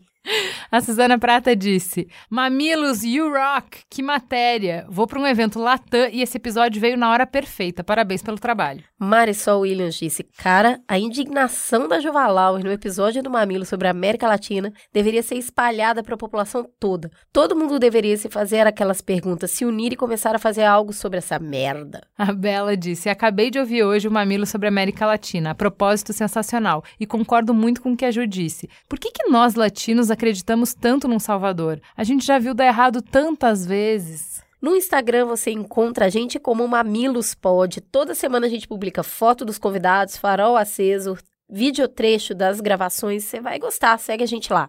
Como faz a Genomalta? Amei, muito didático, equipe maravilhosa. Parabéns a todos os participantes. Melhor podcast para se manter atualizado. A Yas Uchoa disse: Nossa, além de lindos, são maravilhosos. Amei o episódio, seria ótimo uma parte 2, porque acho que ainda ficou muita coisa para debater. Mas, amiga, dava para fazer um programa Opa. de cada um desses países. Dava pra ter um podcast só disso. Dava. A Camila Dallaposa disse: Sou professora de português e fã do Mamilos. Indiquei esse episódio para os meus colegas de geografia e ouvimos juntos. Achamos a abordagem excelente. Já estamos pensando em incluir o Mamilos na sala de aula a partir de 2020. Ah, Faça isso, alegria. Camila, porque professor que coloca o Mamilos em sala de aula ganha 10.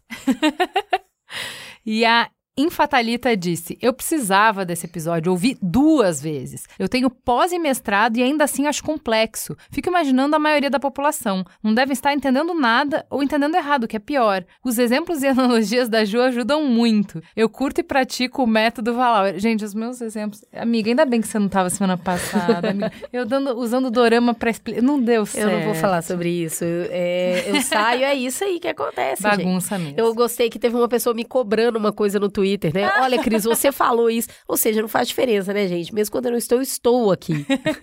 a Senartes disse: deu ruim na cabeça? Sim, confesso. Fiquei mal, tô mal, tô afetada. Tô foda. É, a gente não tá, não tá bolinho, né? Não é pra amadores. No e-mail, você pode nos escrever no mamilos.b9.com.br. E a gente vai ler um e-mail falando sobre homicídio. A gente teve, assim, Nossa, muita, muita o amor gente. tá derramado em todas as redes sociais. Cara, eu tô repostando várias coisas legais que as pessoas estão falando sobre esse episódio do Emicida. A gente já sabia que ia ficar bom, mas ficou melhor do que qualquer expectativa, né? A gente tá só pensando, assim, uma certa pressão no Emicida pra ele lançar o atual pra gente fazer outro podcast. É essas coisas, né?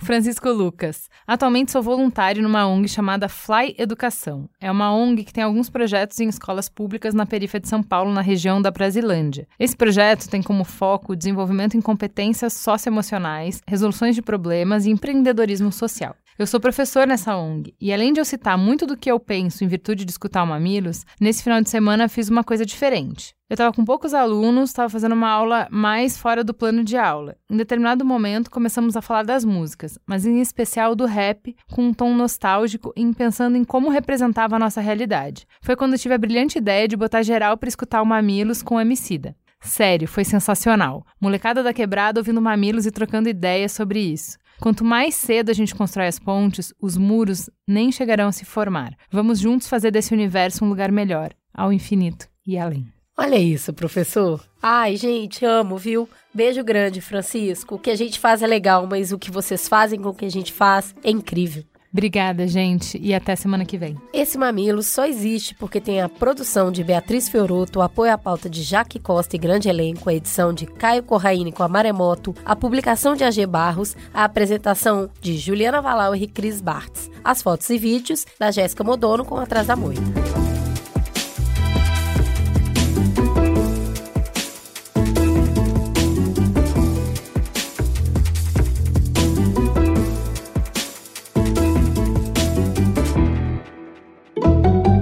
Mamilos jornalismo de peito aberto. Este podcast foi editado pela Maremoto.